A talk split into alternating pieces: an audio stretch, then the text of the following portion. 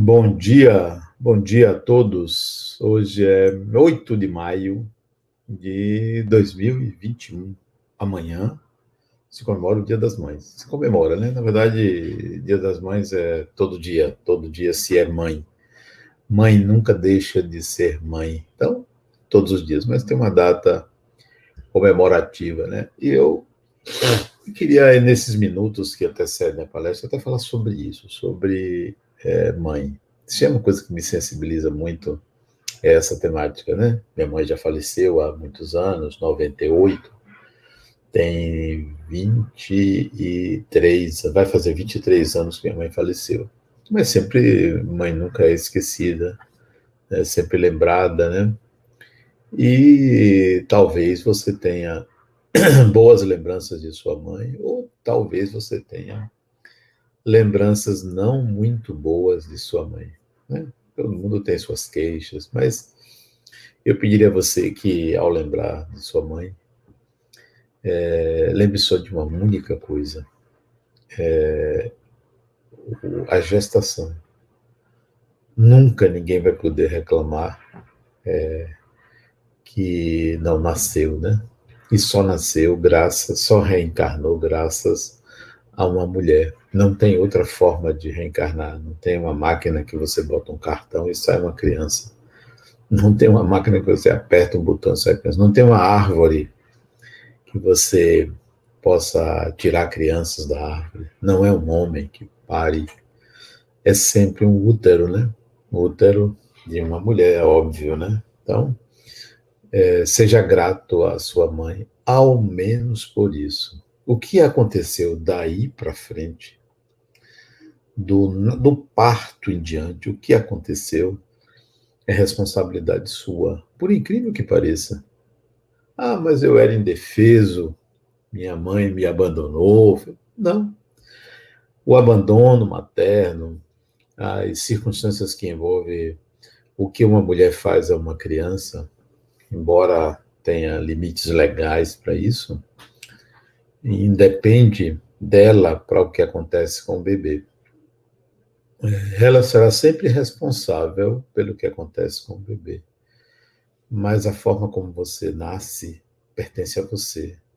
É parte da, do seu processo de desenvolvimento, onde você cria predisposições que podem acontecer ou não.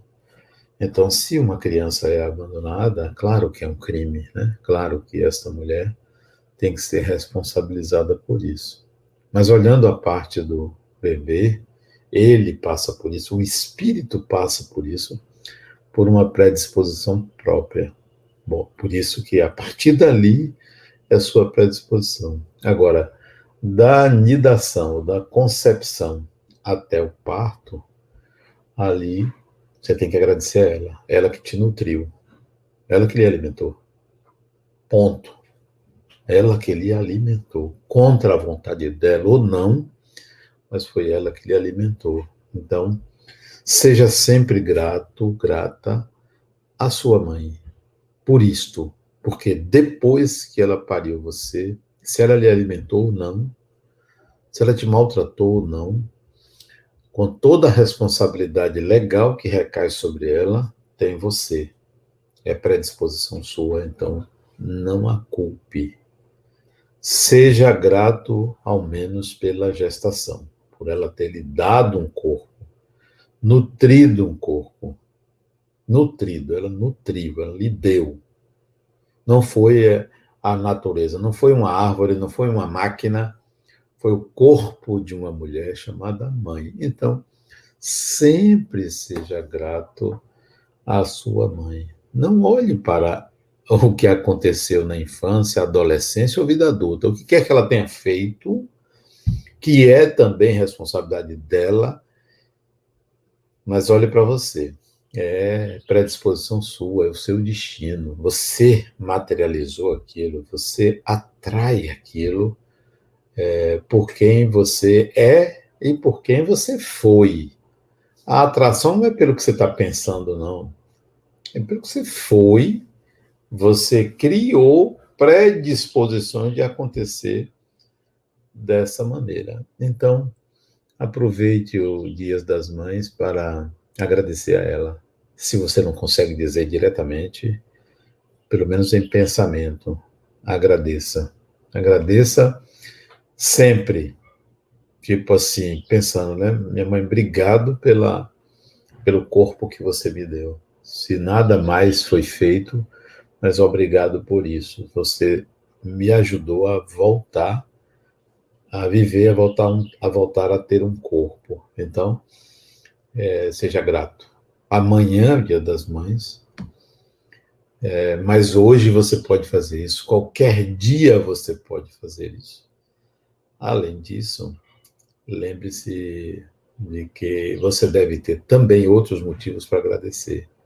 Se você só se lembra de do lado negativo de sua mãe, é porque isso marcou você, mas tem outras coisas que ela fez por você, porque é, sempre você vai encontrar algo de positivo no que uma mulher pode fazer pelo seu filho. Né? Mesmo que ela tenha tentado lhe abortar, mesmo que ela tenha tentado, é, mesmo que ela não goste de você, seja grato, porque todas, todas essas ocorrências contra você, elas fazem parte do seu processo, de sua predisposição reencarnatória. E isto é, se dá numa vida, nem sempre vai ser assim, porque você vai mudar a sua vida. Principalmente se você um dia for pai ou for mãe, você vai ver como isso requer um novo psiquismo, uma nova forma de lidar com o outro, né? um novo entendimento da vida. Ok?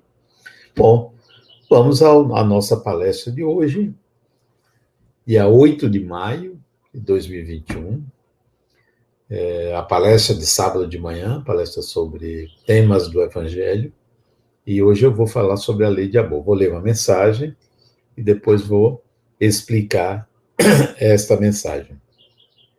Antes, vamos harmonizar a nossa mente fazendo uma oração. Sempre faço uma oração, sempre fazemos uma oração antes de começar a palestra, ok? Para harmonizar a nossa mente para equilibrar, deixar a gente mais focado naquilo que a gente quer, que é aprender conhecimento sobre o espiritual. Amigo e mestre Jesus, amigos espirituais aqui presentes, agradecemos a oportunidade de falar sobre o Evangelho, sobre a doutrina espírita. Abençoa os nossos propósitos e nos inspira sempre. Bom, meus amigos, a lição de hoje está no capítulo 11 do Evangelho segundo o Espiritismo, é, que é amar ao próximo como a si mesmo. Interessante que tem pessoas que acham que foi Jesus que é, inovou dizendo isso. Não, isso está no Antigo Testamento. Jesus repetiu, né, quando ele falou amar a Deus sobre todas as coisas e ao próximo como a si mesmo, Ambos os, dois, os ensinamentos, amar a Deus e amar ao próximo com a si mesmo, estão em pontos diferentes do é, Antigo Testamento. Ele apenas trouxe de volta. Mas nós vamos ler o item 8. É só uma página. É só uma página, eu vou ler para vocês. A lei de amor foi uma mensagem ditada pelo espírito Lázaro em Paris, 1862. Vamos ver a atualização desta mensagem sobre o amor. E a gente vai falar hoje sobre o amor, né? Item 8, capítulo 11, a lei de amor. O amor resume toda a doutrina de Jesus, porque é o sentimento por excelência. E os sentimentos são os instintos elevados à altura do progresso realizado. Em sua origem, o homem tem instintos. Mais avançado e corrompido tem sensações. Mais instruído e purificado tem sentimentos. Então, você veja como o espírito coloca a coisa dos instintos, as sensações e os sentimentos.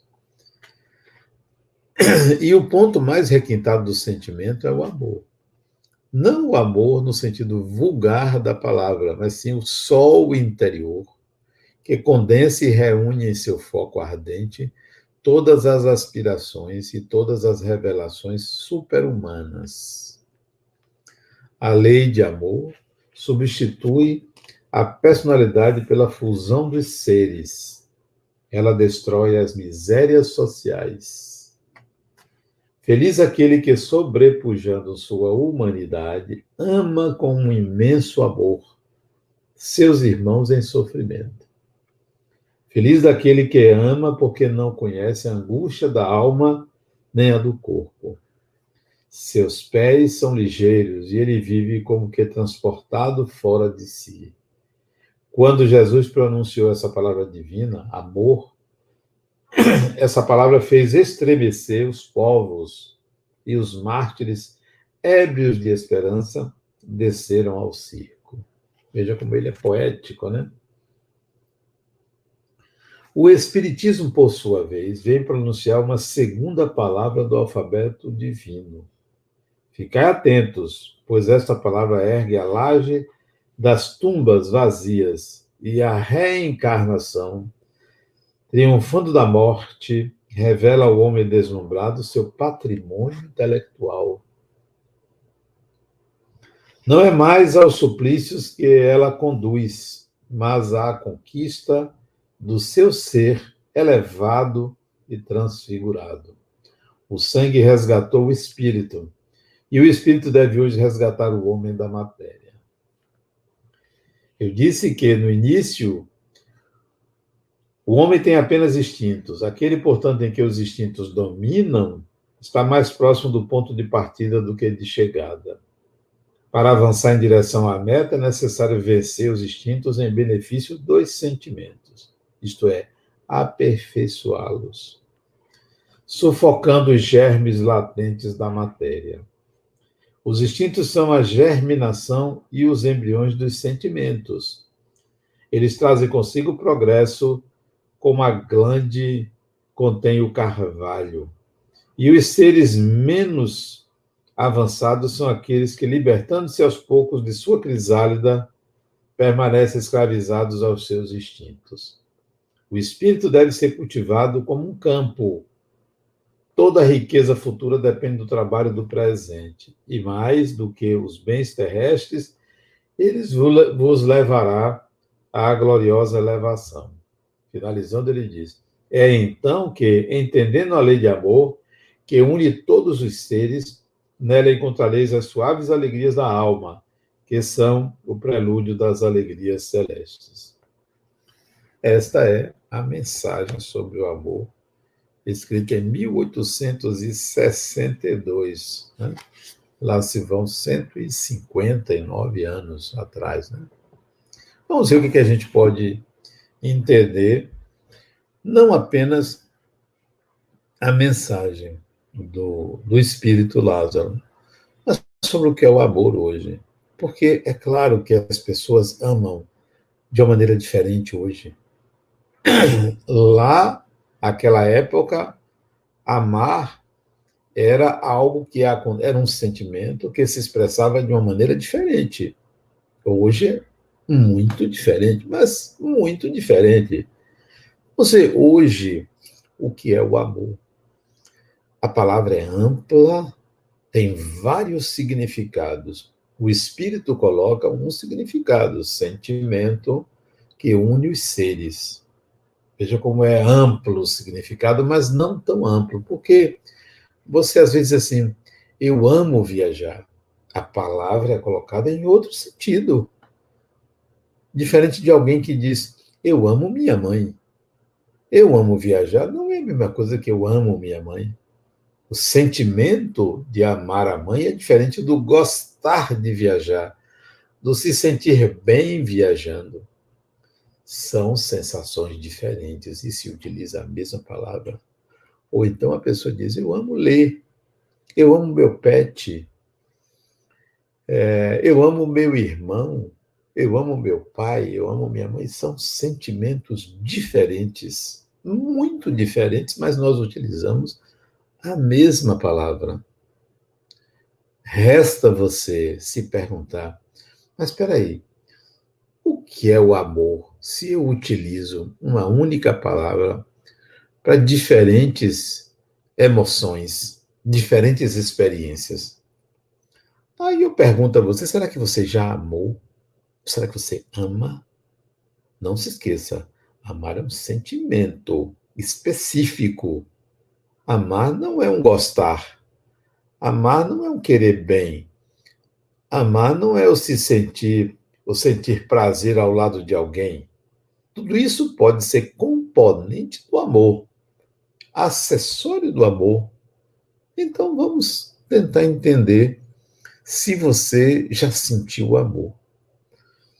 A mesma coisa, o judeu dizia: ame a Deus sobre todas as coisas, de todo o coração, de toda a sua alma.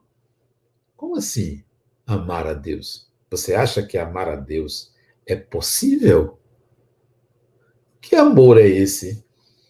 É, é igual a você dizer: eu amo minha mãe, eu amo meu irmão, eu amo meu marido, meu companheiro? É a mesma coisa? Minha companheira, minha esposa? Não é a mesma coisa amar a Deus.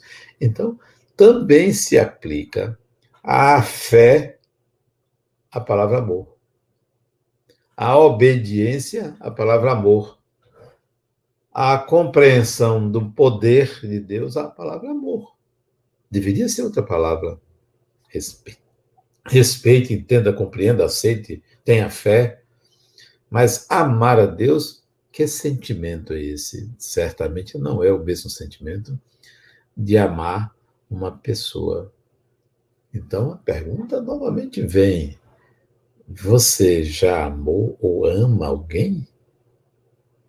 Para que você me responda, é preciso que você entenda que sentir amor, seja por todas as pessoas, seja por Deus, seja por viajar, seja por ler, seja por ir fazer compras, seja por é, estar em determinado lugar, é preciso que você tenha a experiência de amar uma pessoa.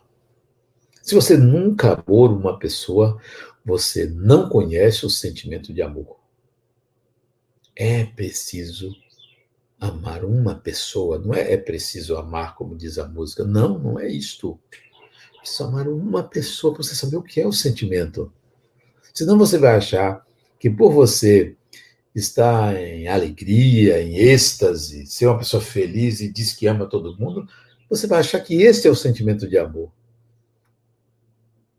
Vamos amar uma pessoa? Uma, uma só. Comece por uma.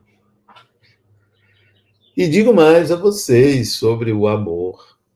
Quando você ama sua mãe, ou seu pai, ou seu filho, ou sua filha, ou qualquer pessoa com as quais você tem laços consanguíneos, é um tipo de amor que está embutido uma normativa social de ah, ter que qualquer pessoa sabe que tem que amar o pai ou a mãe. A, a sociedade cobra isso, mas você não é obrigado a sentir e nem sempre sente. Então, vamos amar uma pessoa além das pessoas com as quais você tem laços consanguíneos: pai, mãe, avô, avó, tio, tia, primo, prima, filho, filha, irmão, irmã. Vamos sair do núcleo familiar e saber se você algum dia já amou uma pessoa fora do círculo familiar porque este é um grande desafio. Consolidar esse sentimento, percebê-lo. Eu amo aquela pessoa, eu amo esta pessoa. Porque quando você diz eu amo minha mãe, você não está dizendo eu amo esta pessoa, você está dizendo que ama uma função. E se aquela pessoa não fosse sua mãe, você a amaria? Ame a pessoa e não a função. Ser filho de é uma função. Ser mãe de é uma função. Ser irmão de é uma função. Você pode dizer, mas eu amo a pessoa também. Ok, mas você já sabe o que é amar uma pessoa com as quais você tem laços de sangue. Está no seu DNA. Mas fora, você já amou alguém? Se já amou, você sabe o que é amar. Sabe que amar é diferente de paixão. A paixão pode estar embutida no amor. Aí você vai perguntar, mas Adenauer, o que é o amor? Como é que eu sei que eu amo uma pessoa? Primeiro, você precisa sentir. Não pode ser uma coisa racional. Ah, eu amo porque me dá presentes. Eu amo porque sorri para mim. Eu amo porque me ama. Eu amo porque me faz bem. Peraí, peraí. Você tem que sentir. Sentimento. Eu sinto alegria. É um sentimento que tem uma expressão. Eu sei que eu estou sentindo alegria. Então você sabe que você está alegre. Eu sinto medo, você sabe que você tem aquela emoção de medo, você sente. Eu sinto saudade, você fica pensando na pessoa, você fica desejando encontrar a pessoa, você foca naquela pessoa, você tem saudade, lembra de momentos juntos, você sabe que tem saudade. E amor? O que caracteriza o sentimento de amor? Vamos lá, para que você Diga, eu sinto, isso eu sinto. Eu sinto por aquela pessoa. Primeiro, há uma vontade, vontade de estar com. Começa por aí. Não é que isso determina. Vou lhe dar elementos para você ir identificando no somatório deles. A vontade de estar com. Estar pode ser a simples presença estar com, tenho vontade. É, o que eu faria hoje, eu gostaria de fazer com. O que eu pretendo viver, eu gostaria de viver ao lado de. Ao lado. Não estou falando de relação marital, sexo, ainda não. Eu gostaria de estar ao lado de. A presença daquela pessoa me faz bem, mesmo que ela não me diga nada, mesmo que não faça nada por mim, a presença no mesmo ambiente que eu estou me dá alegria, me faz bem, me dá vontade de fazer as coisas com ou sem a pessoa. Olha como o sentimento de amor ele já faz algumas, alguma distinção entre. Né? É, eu amo meu irmão, mas nem sempre eu quero estar junto dele, nem sempre a presença dele me causa isso. E quando você ama, quando o sentimento existe, a presença da pessoa lhe causa uma alteração emocional para o quê? Não para estar com ele ou com ela, mas para viver. Aquela pessoa lhe infunde um desejo permanente de viver e de fazer as coisas com ou sem ela. Mas ela lhe proporciona isto. Isso é o sentimento. Terceiro, quando uma pessoa ama, compreende o outro, mas não anula seus defeitos, não diz que não, porque não é cego, não é cego, vê que aquela pessoa erra, vê que aquela pessoa tem inabilidades. Não faz de conta que não tem. Não é só ver as virtudes, não. O amor é um sentimento é, pleno que lhe coloca numa condição de percepção da pessoa do outro e não do ideal de pessoa. Não é o ideal de pessoa. O ideal de pessoa é um arquétipo. O amor não é o amor, a imagem arquetípica é a pessoa, o ser humano. Você sabe das inabilidades daquela pessoa, porém, aquela pessoa lhe traz uma sensação agradável, independentemente dos defeitos da pessoa, das inabilidades. É, então, esse sentimento suplanta os defeitos, as inabilidades, as dificuldades do outro. Suplanta. De onde vem esse sentimento para com aquela pessoa? Ele necessariamente nasce de uma relação. Para amar uma pessoa, só é possível se eu me relacionei com ela. Aí você pode dizer assim, quer dizer que eu não posso amar uma pessoa sem ter me relacionado? Pode, porque essa relação pode vir do passado, de outras vidas. Então você pode descobrir que você ama alguém que você está conhecendo agora. Chama-se amor à primeira vista, só que não é à primeira vista. É uma outra vista, porque já houve uma relação no passado. Já houve uma relação. Então, não será amor à primeira vista. Mas você pode amar uma pessoa que você está conhecendo hoje. Porque teve um ontem. Teve uma relação construída, solidificada, e que por alguma razão vocês se separaram. A gente não é obrigado a viver com a mesma pessoa toda encarnação. Não.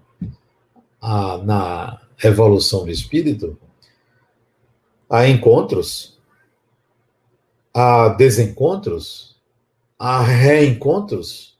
Sim. Você pode passar 500, 600, mil anos afastado de uma pessoa. Pode passar mil anos afastado e reencontrar e restabelecer ou não alguma relação. Então, há desencontros, sim, de pessoas que se amam, não é? O desencontro não é por choque ou brigas ou discussões, não. Por interesses diferentes na evolução do próprio espírito. Ninguém é obrigado a estar sempre ao lado da mesma pessoa. Então, há um sentimento que lhe conecta àquela pessoa. Você não sabe de onde veio, mas ele existe. Ele não é cego. Não é uma paixão que você dá. Abandona tudo para estar com aquela, aquela pessoa. Isso não é amor. Abandonar tudo para estar com uma pessoa. Isso é fixação energética. O amor você não abandona a sua vida, porque o amor respeita a própria vida.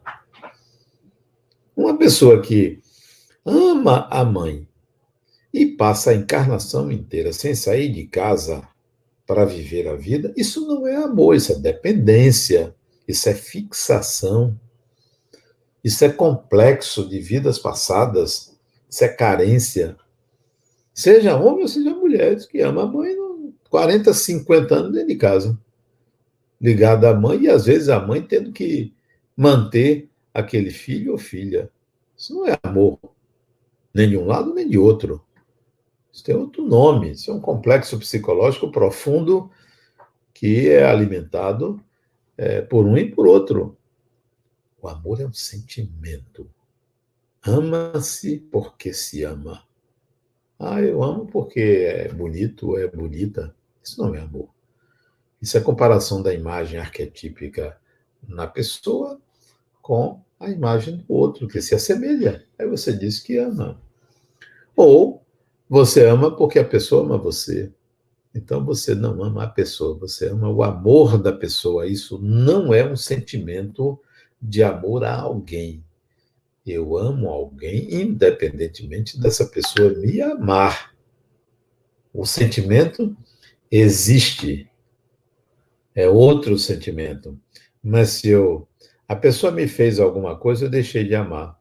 Espera aí. Então, tinha uma dependência, tinha uma razão, tinha um motivo em você. Você vê, os casais se separam, claro, não deu certo, tenta-se se separar. A separação é possível em qualquer tipo de relação, mesmo em relação de amor. É possível. Porque uma pessoa ama a outra é, com uma intensidade e uma frequência. A outra pessoa a ama ou ama com outra intensidade e frequência, são diferentes. Então, os casais se separam. Tem casais que se separam e um ou outro continua amando a pessoa. Continua amando. Não deu certo o casamento. Não é o amor que não deu certo, o casamento. Separe casamento e amor. Relação pessoa a pessoa do sentimento. A relação pessoa a pessoa pode não dar certo por uma série de incompatibilidades, mas o sentimento permanece. Eu conheço, já atendi é, pessoas que continuam amando sua ex-mulher durante muito tempo, e mesmo tendo sido rejeitado pela mulher, mesmo tendo sido ela que quis se separar, continua amando. E o inverso também. Já atendi mulheres que, mesmo ela querendo se separar, por razões próprias, ou ele querendo se separar, continua amando a pessoa. A relação não deu certo. Sentimento é uma coisa, relação é outra, casamento é outra. Este sentimento é preciso ser experimentado. Tem gente que passa a encarnação inteira e não experimenta amar outra pessoa. Não sabe o que é isso. Confunde conceito com, senti com sentimento. Conceito. Não, você pode conceituar. Eu sei o que é o amor. Mas você já sentiu? Você pode até saber o que é e dizer: Eu amo você, eu amo Fulano, mas não sentir nada. Porque é racional, está racionalizando o amor. O amor não é racional. O amor é irracional. É irracional, isto é, é algo além da razão, diferente da razão, embora utilize a, razão na relação. É irracional o sentimento, mas a prática vai precisar da razão. As pessoas podem amar o amor do outro. E quando deixam de ser o amor do outro, deixam de amar. Ah, fulano não me ama, mas eu também não amo. Ou então, fulano não, fulana, fulano, fulana, deixou de fazer isso, deixou de fazer aquilo, eu perdi o amor pela pessoa. Então não era amor. Não era amor. Estava baseado em alguns princípios e normativas sociais de convivência.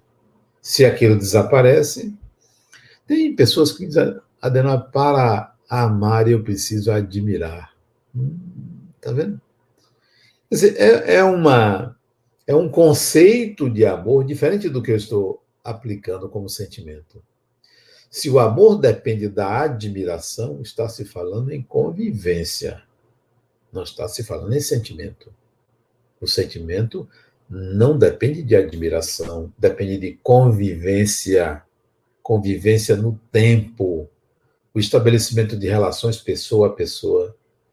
Porque uma mulher, é, é o caso, eu estou citando um caso real, de um casal em que o homem me disse: Eu estou perdendo minha admiração pela minha mulher. Disse, Mas por quê? Porque ela se encostou na vida.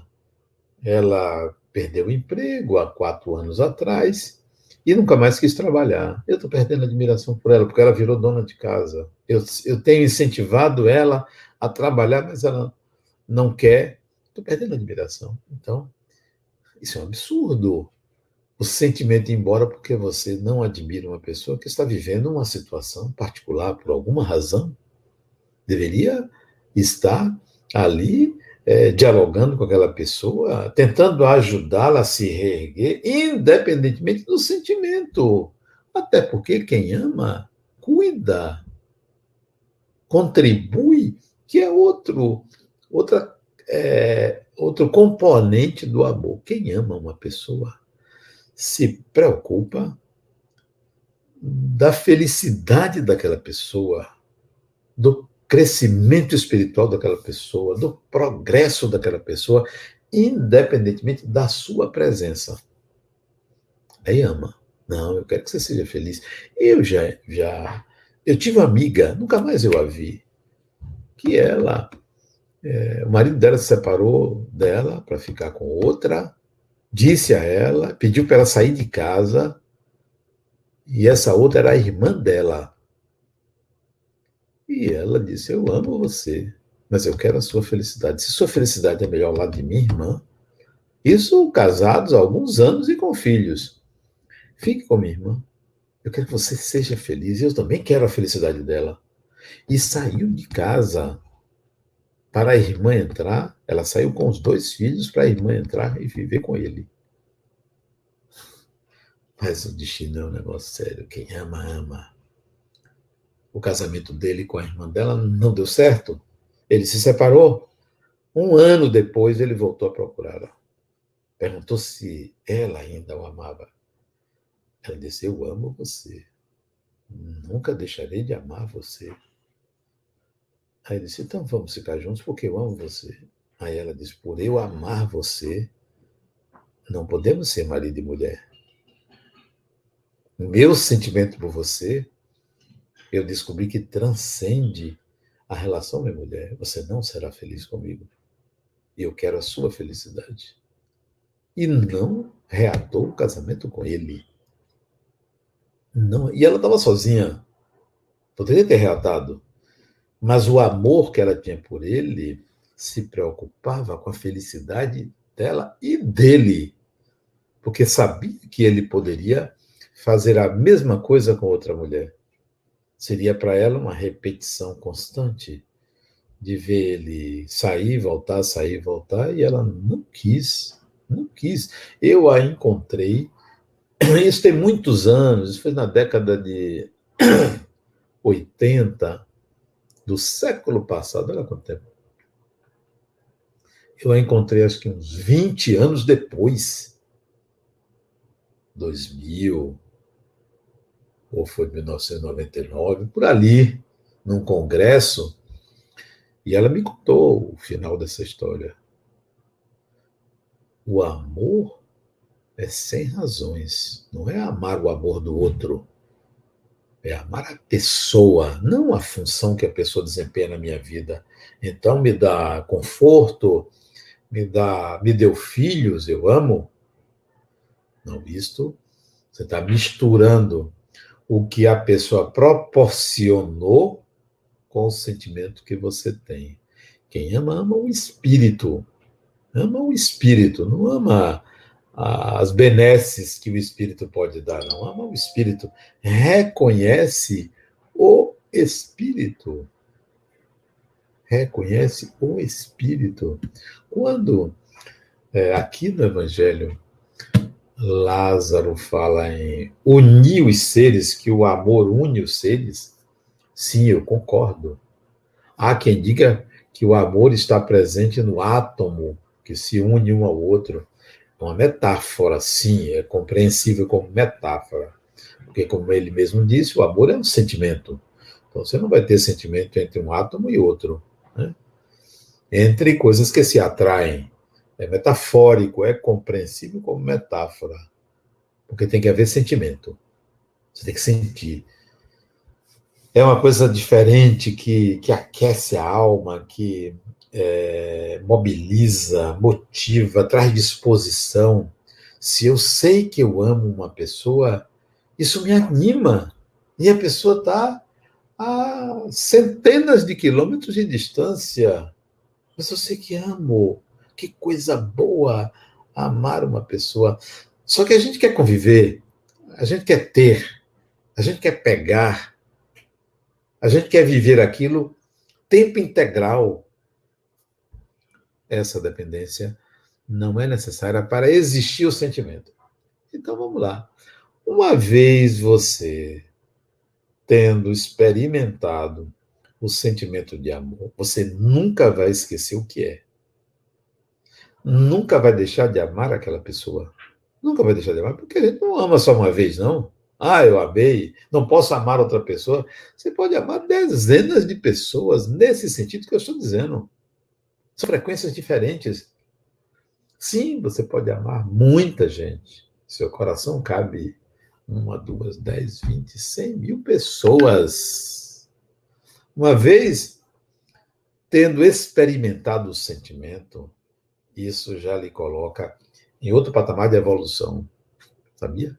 Por que outro patamar de evolução?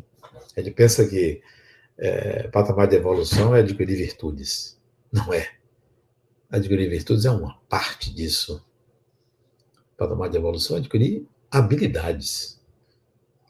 Se você já sentiu o amor, você adquiriu a habilidade de amar. Eu tenho essa habilidade.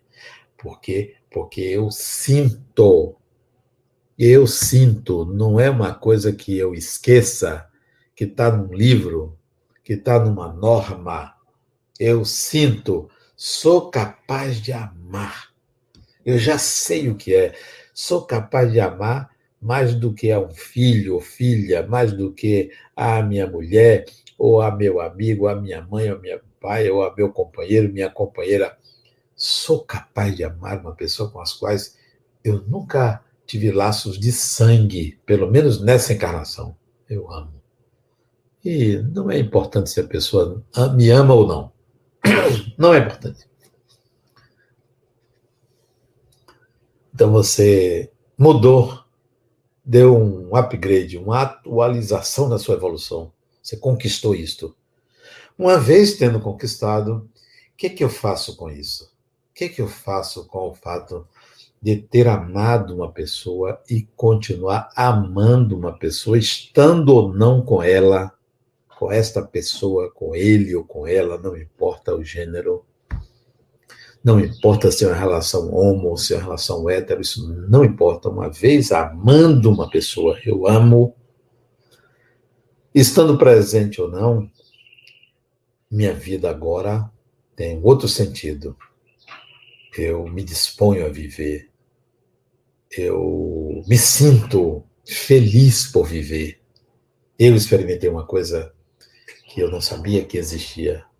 Está no meu coração. Ninguém me tira nem o próprio me tira. Se o próprio ou a própria vier me agredir, eu não vou deixar me agredir, mas não tira meu amor, porque o contrário do amor não é o ódio, não é. O contrário do amor é a indiferença ou poder. Isso é o contrário do amor. O contrário do amor é algo racional. Sentimento é sentimento a oposição de um sentimento não é outro sentimento. Não é, não é o ódio. Parece o contrário, mas não é. Às vezes você odeia uma pessoa e a ama. Às vezes você odeia uma pessoa porque foi rejeitada ou rejeitado. Não. E ama. E nem sabe que ama.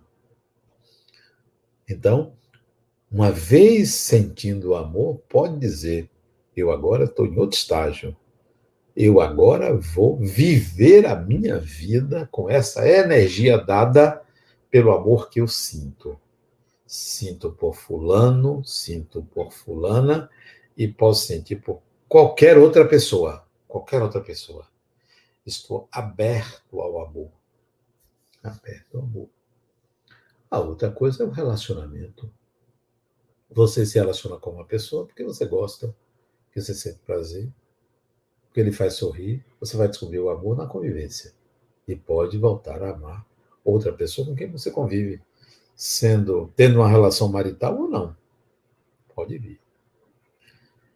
Uma vez sentindo, sentindo, sentindo amor, vamos ver se eu consigo amar outra pessoa. Amei fulano, amei fulana. Vamos ver se eu consigo amar outra pessoa. Eu vou me abrir para um novo relacionamento. Vou me abrir para um novo relacionamento. Aí conheço uma pessoa. Olha o equívoco. Comparar. Amor não se compara. Não se compara. Quando você amar outra pessoa, será diferente. Não é porque a pessoa é diferente, não. Porque você é diferente. Vai ser diferente. Tem que ser diferente. Então, quando você conhecer uma nova pessoa, quem quer que seja, não compare. Tente conhecer a pessoa. Quem é, como pensa, como elabora a vida, como vive, como ama. É, se já teve um relacionamento, como foi? Queira conhecer a pessoa. Porque o amor não é cego, como eu disse, é preciso conhecer o outro. É preciso estar atento a quem é o outro. Não é para comparar com o anterior, não. Para você saber se na sua alma a chama se acende de novo. Se dentro de você o chakra cardíaco se abre para um envolvimento. Porque senão será uma relação ou de amizade, ou uma relação de puro prazer sexual, ou uma relação de necessidade, e que não, não é vedado nada disto. Mas não vamos confundir isto com amor. Não é verdade uma pessoa estar com outra porque precisa, mas não vamos chamar isso de amor. Não é verdade uma pessoa estar com outra porque atende suas carências é, afetivas ou sexuais. Mas não vamos chamar isso de amor. Tudo isso pode fazer parte de uma convivência, de uma relação. Então, eu a amar uma pessoa, posso me relacionar é, sexualmente com ela, isso é só complemento, isso é só é, consequência de uma vida adulta. Consequência de uma vida adulta, de uma vida madura, isso não é nada que reforce ou não o sentimento de amor. Mas quando uma pessoa ama a outra e decide viver maritalmente com ela, a relação sexual é consequência prazerosa, é consequência natural, humana, consequência de uma vida adulta, óbvio. Mas não vamos confundir uma coisa com outra, não. O sexo não é responsável por, pelo fortalecimento do amor. Não é é, dar um carro, uma casa, não, é, não fortalece o amor, porque o sentimento é pessoa a pessoa, é identificação de espírito. É identificação de espírito. Conheço casais que pararam a vida sexual depois de anos. De anos, 40, 50 anos se relacionam. E nem por isso cessa o amor. Você diz, ah, mas sabe porque envelheceram?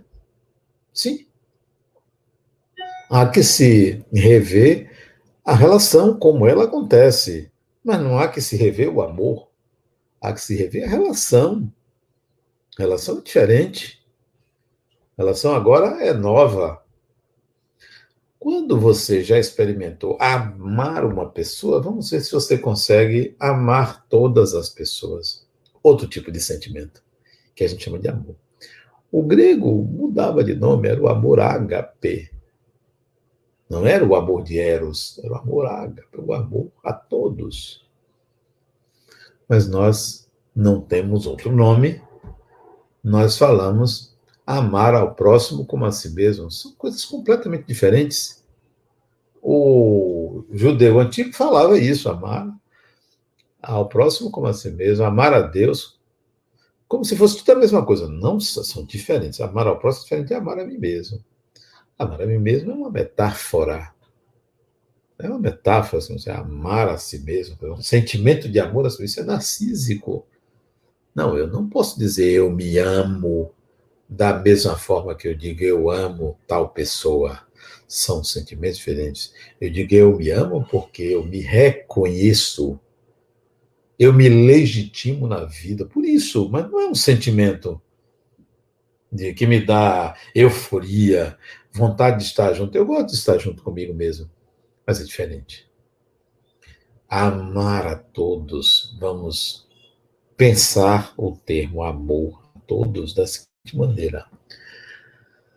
Amar a todos deve ser compreendido como um modo de lidar com os outros que inclui respeito à dignidade humana, tratamento diferenciado a cada pessoa, e não tratamento coletivo, como se tudo fosse um rebanho, tratamento diferenciado a cada pessoa, com respeito, né?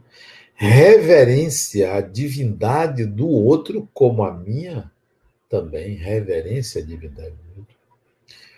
Cuidado com o outro, cuidar no sentido de querer o melhor para o outro, nunca prejudicar ninguém, nunca ter interesse em prejudicar uma pessoa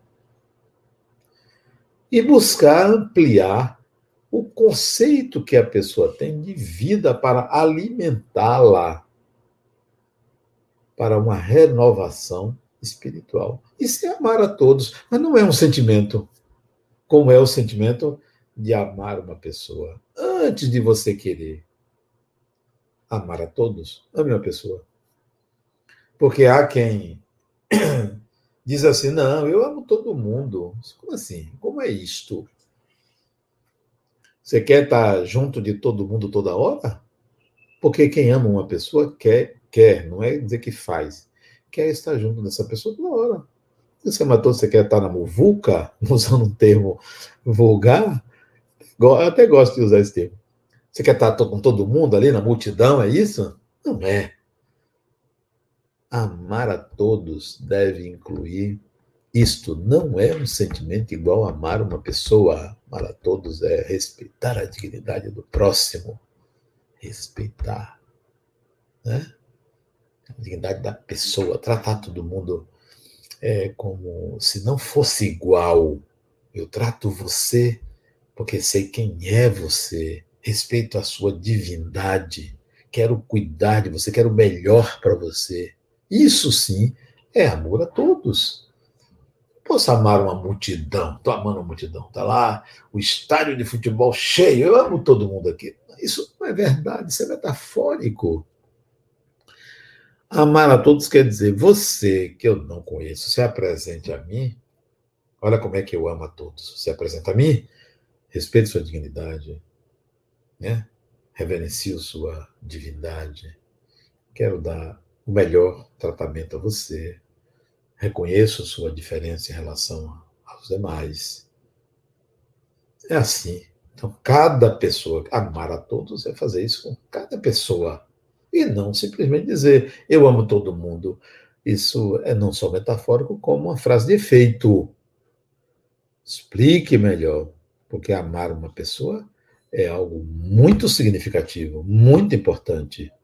Só depois de amar uma pessoa, você pode compreender o que é amar a qualquer pessoa. Qualquer no sentido de cada pessoa que entre na sua vida, cada pessoa que faça parte da sua vida, né? Seja o caixa do supermercado que interage com você, seja o policial na rua que aborda você, seja o motorista do carro do aplicativo que está com você, seja o motorista do carro que está vizinho a você, você vai tratar com distinção, distinguindo a pessoa, né? é, tentando entrar em contato com aquela pessoa, não com a função que ela desempenha, né? Então, se é um policial que lhe aborda para lhe pedir uns documentos, tente enxergar a pessoa, respeite a função, porque é uma autoridade, e tente entrar em contato com a pessoa, como vai, bom dia, espero que você tenha um bom trabalho. Pessoa, ser humano, e não entrar com uma, uma rejeição ou com uma persona que classifique o outro como uma coisa, não coisifique o ser humano amar uma pessoa é uma meta arrojadíssima. Arrojadíssima. Não é uma meta simples. A gente pensa que é simples, mas não é. Porque você vai, vai, vai, vai pensando que vai dar certo, vai pensando que está amando, e depois não dá certo. Não. Ou outra pessoa, não era amor. Para amar, precisa conviver. Você pode perguntar, mas eu devo me casar com uma pessoa que eu não amo, opa, a exigência do casamento é o amor. Para mim, a exigência é, da solidificação de uma relação é o amor. Mas você pode casar com uma pessoa que você goste, que você tenha simpatia, goste, tenha simpatia, tenha atração, tenha interesses comuns, tenha identidade de valores, esses seriam os requisitos para você estar com uma pessoa. O amor vai surgir porque há um querer bem, há um gostar da companhia, há um sentimento de segurança na relação com o outro, mas pode não existir o que eu estou chamando de amor. Ele vai nascer da união dessas condições. Vou repetir quais são as condições. Eu gosto, me sinto bem na companhia, tenho atração, temos identidade de propósitos, temos valores comuns e nos sentimos seguros um com o outro. Aí vai surgir um sentimento, se não existia antes, vai surgir pela convivência o sentimento de amar aquela pessoa, porque precisa da convivência. O amor não é cego. O amor não é algo assim que anula você. Ele tira da consciência, mas não lhe anula, porque ele exige a razão. Eu amo você, mas vamos lá, vamos ver como é a nossa convivência. Como é a nossa convivência, porque sem a convivência eu não posso dizer que amo. Tem pessoas que amam bandidos, mulheres que amam bandidos. Será amor? Será uma relação de dependência? Será uma relação do passado que energeticamente se liga ao presente? Não sei. Precisa estudar, porque cada pessoa sente de uma forma diferente. Cada pessoa sente de uma forma diferente. E é preciso que a gente é, entenda isso. Não pode exigir de uma pessoa que ame como a gente ama. Se você nunca amou uma pessoa que não seja com quem você tem laços de sangue, isto é, de DNA, está em tempo. Quantos você tem? 60, 70, 80? Está em tempo. O amor não tem idade. O amor não é o corpo, não é o corpo que ama. É o espírito, do espírito para o espírito. É, o interessante é que eu atendi uma mulher de 72 anos uma vez. Isso tem muitos anos. Isso deve ter talvez uns 20 anos, ou um pouco mais. Ela provavelmente já desencanou. Desencanou, provavelmente. Ela morava num asilo. Era órfã. Né? Foi entregue a um casal que não teve filhos. Esse casal a adotou e educou ela, eles morreram. Ela não tinha tios, nem de pai nem de mãe, não tinha primos, sozinha no mundo. Olha que coisa fantástica. Um espírito para ser sozinho no mundo é um espírito que não construiu afetos, não só nessa vida, como veio sem afetos que lhe amparassem. E ela me procurou. Por quê? Porque no asilo onde ela morava, um homem a procurou, querendo ter um relacionamento com ela. No início ela não entendeu. Ele perguntou a ela se ela queria sair dali para ir morar com ele. Ela disse: Olha, eu tenho 72 anos, eu não aguentaria trabalhar mais para ninguém como empregada, porque ele tinha 39 anos, ela 72, 37, 39. Era entre 35 e 40 anos, ele. Ele disse: Não, eu não quero você para ser minha empregada, não. Eu quero você para ser minha esposa. Bem assim para ela. Ela tomou um susto. Tomou um susto muito grande. Como assim? Era negra, ela, negra, pele enrugada, ele branco. Ela pensou, deve ser dinheiro, né? Ela tinha um apartamento, a única coisa na vida dela que ela tinha um apartamentozinho pequeno de um conjunto habitacional que dava um aluguel para ela comprar os remédios dela e pagar o asilo onde ela morava. Só que ele morava numa casa, era professor, tinha o salário dele, não dependia de dinheiro de ninguém. Ela ficou sem entender. Ele disse: Olha, eu venho aqui nesse asilo, você já me conhece, lhe visito, visito as pessoas, mas sempre venho a você e a gente conversa.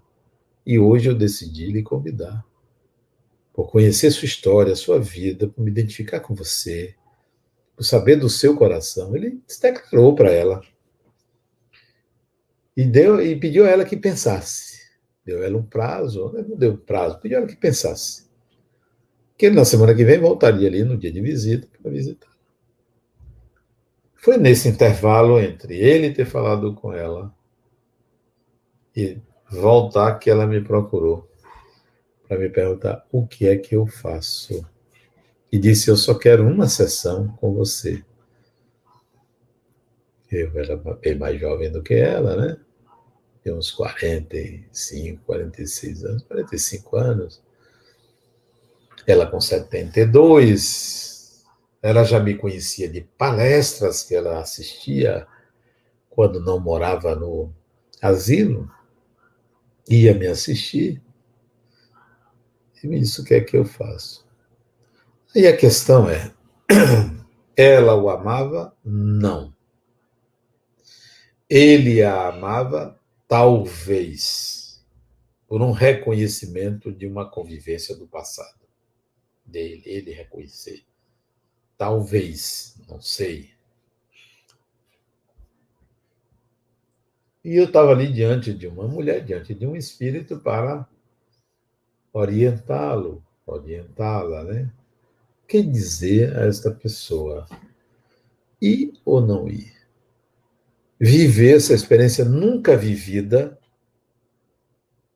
já que ela não teve afeto senão de pai e de mãe, se é que teve, não sei, nunca viveu com, é, com alguém para desenvolver o afeto. Ela trabalhou, ela era funcionária pública, trabalhava numa repartição pública, tinha muito pouco contato com pessoas. Ela, muito pouco. Nunca namorou, nem com homem nem com mulher. Nunca namorou, nunca deu um beijo numa pessoa. Ela. O espírito que vinha com essa condição o que dizer? A princípio, quando você vê uma situação dessa, poxa, uma oportunidade de começar a desenvolver um afeto por uma pessoa. Começar, né? O princípio seria, vá, vá viver essa experiência, veja o que é. Do outro lado, tinha um receio. O que, é que pode acontecer? Começar uma experiência afetiva nessa idade com um desconhecido, sujeito a qualquer é, ocorrência, não que ele pudesse agredi-la, não estou me referindo a psicopatia, possível psicopatia, não. Sujeito a. Peraí, como é? Não sei. A ter um trauma. Então, você, duas posições delicadas. Eu não, não disse nada disso a ela. Fiquei em silêncio. E disse para ela: é para se pensar muito num momento desse. E me surgiu uma frase que eu já tinha ouvido e eu disse para ela: Dona Fulana, siga seu coração. Eu só disse isso àquela mulher, me lembro que fosse hoje, siga seu coração. Quando eu terminei a frase, ela se levantou, já estava quase no final da sessão, disse: Muito obrigado, eu já sei o que fazer. E foi embora. Eu não sei o que ela decidiu. Ela não me disse mas a hipótese que você acha mais plausível aí? O que, ela pode ter decidido? Sinceramente, eu não sei. Ocorre que, algum tempo depois, não sei se um ano, ou um pouco menos, ou um pouco mais de um ano, eu reencontrei ela. Não, ela não foi ao meu consultório. Ela foi a um seminário meu. Num domingo, ela saiu da instituição e foi assistir um seminário meu. Ah, eu fiquei curioso. Fiquei muito curioso. Eu fazia o seminário lá e olhava para ela, me perguntando: o que será que ela decidiu? Pois bem, quando terminou o seminário, ela se levantou para sair, olhou para mim, eu fiz assim, vem cá. Aí não era o psicólogo, aí era o curioso. O homem curioso de saber. Quando eu me aproximei dela, ela me cumprimentou, como vai tal, vim aqui, assisti seu seminário, gosto muito. Não, não, não, não. Aí, quando eu ia perguntar, eu ia procurar um jeito de perguntar, ela adiantou. Eu já sei o que você quer saber. o que é mulher, né? Já sabia, já tinha intuição do que, que eu queria saber. Né? A sabedoria, a intuição feminina, né? Eu disse, não, eu não aceitei. Não conseguiria. Aí eu disse, tá bom, também não quis. Detalhes, até o momento não cabia, detalhes tal, mas ela não aceitou. Então, é, o amor é um estágio supremo do afeto. Sem afeto, não tem amor. Se você não ama ninguém, comece a trabalhar sua capacidade afetiva. Afetiva. Sexo não é amor, mas o sexo contribui para o desenvolvimento do afeto. como também o carinho para o desenvolvimento do afeto, como toque para o desenvolvimento do afeto, como a não erotização da, do toque contribui para o afeto, para um dia nascer o amor. Ok, meus amigos? Essa foi a nossa palestra de hoje. Eu boto lá na fundação. O amor é a força propulsora do universo, isto é, de tudo. E coloco nos meus livros, quando eu autografo, ame sempre. Sempre procure amar. Um abraço para vocês, vamos à oração final. Amigo e mestre Jesus, agradecemos este momento. Conversar sobre a doutrina espírita, sobre o amor, nos enriquece o ser. Que a tua paz esteja sempre em nossos corações. Que assim seja.